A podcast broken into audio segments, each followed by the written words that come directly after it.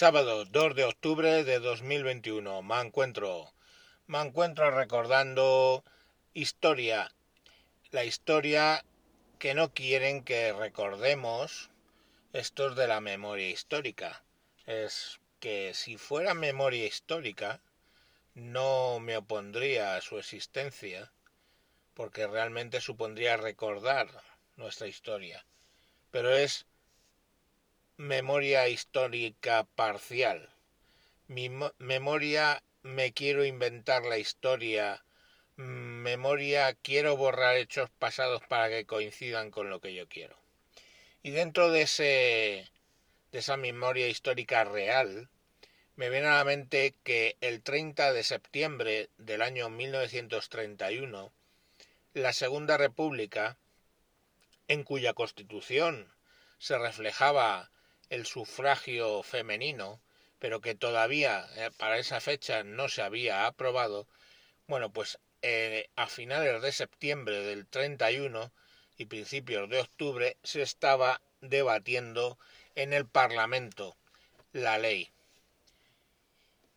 Eh, Clara Campamor del Partido Radical y Victoria Kent del Partido Republicano y Socialista pues eran las que debatían, habían conseguido llegar a ser eh, diputadas con un permiso especial por el cual hacían elegibles a las mujeres, o sea, no podían votar, no pudieron votar, pero pudieron salir elegidas. Y eh, bueno, ¿quién pensáis que defendía que se pusiera de nuevo el, o sea, que se pusiera ya, se activara ya esa opción de la Constitución del 31. ¿Y quién se oponía radicalmente? Pues curiosamente, la que hablaba a favor era eh, la del Partido Radical de derechas, Clara Campamor, que decía que básicamente había que conseguir ya el derecho de voto eh, de la mujer eh, creo que era a partir de los 23 años.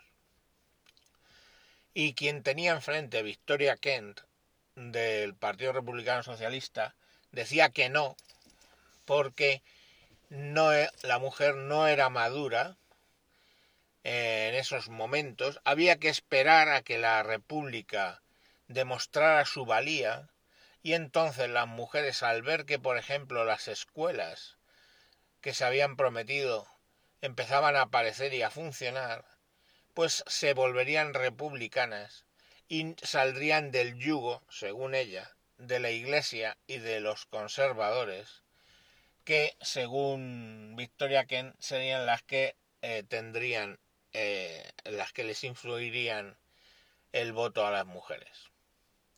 No fue eso la única perla que se soltó en aquel debate gente del Partido Socialista diciendo que eh, se debería elevar a los 45 años el voto de la mujer, porque para los 45 años ya eran más maduras y sabían lo que lo que se lo que quería y lo que requería el, el estado de ellas.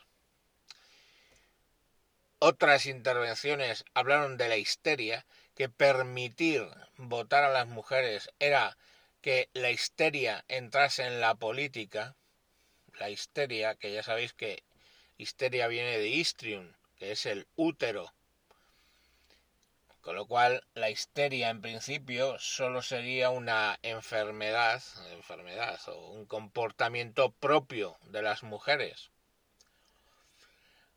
Eh, os hablo de lo que se pensaba en aquella época y por tanto no se debería permitir su, eh, su voto.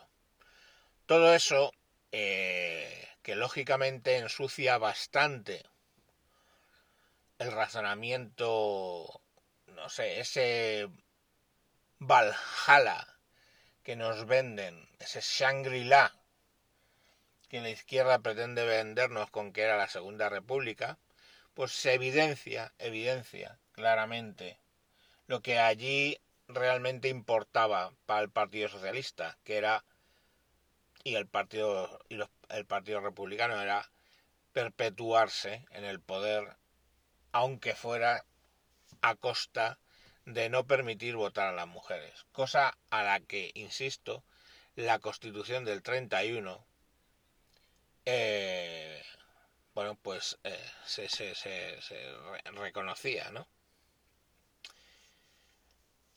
Pero claro, es que es la historia que no quieren que recordemos, que no quieren que recordemos cómo fue la actuación de la izquierda durante esa Segunda República tan magnífica.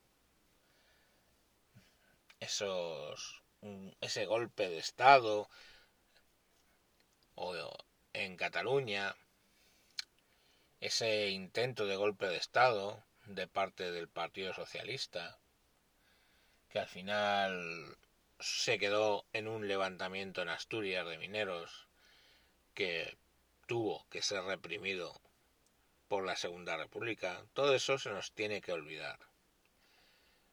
Se nos tiene que olvidar. Pero bueno, ahí, ahí está el tema. Entonces, pues bien, recordemos a Clara Campoamor, que luchó y consiguió el voto femenino. Y olvidemos en el fondo de la fosa más grande de nuestra memoria a Victoria Kent, socialista, y que estaba en contra de todo ello. Pero, eh, tranquilos, señores progres, si escucháis esto, no os preocupéis, es todo, todo mentira, eso no es, eso me lo estoy inventando. La verdadera memoria histórica es la que propone el gobierno. Venga, mañana más. Adiós.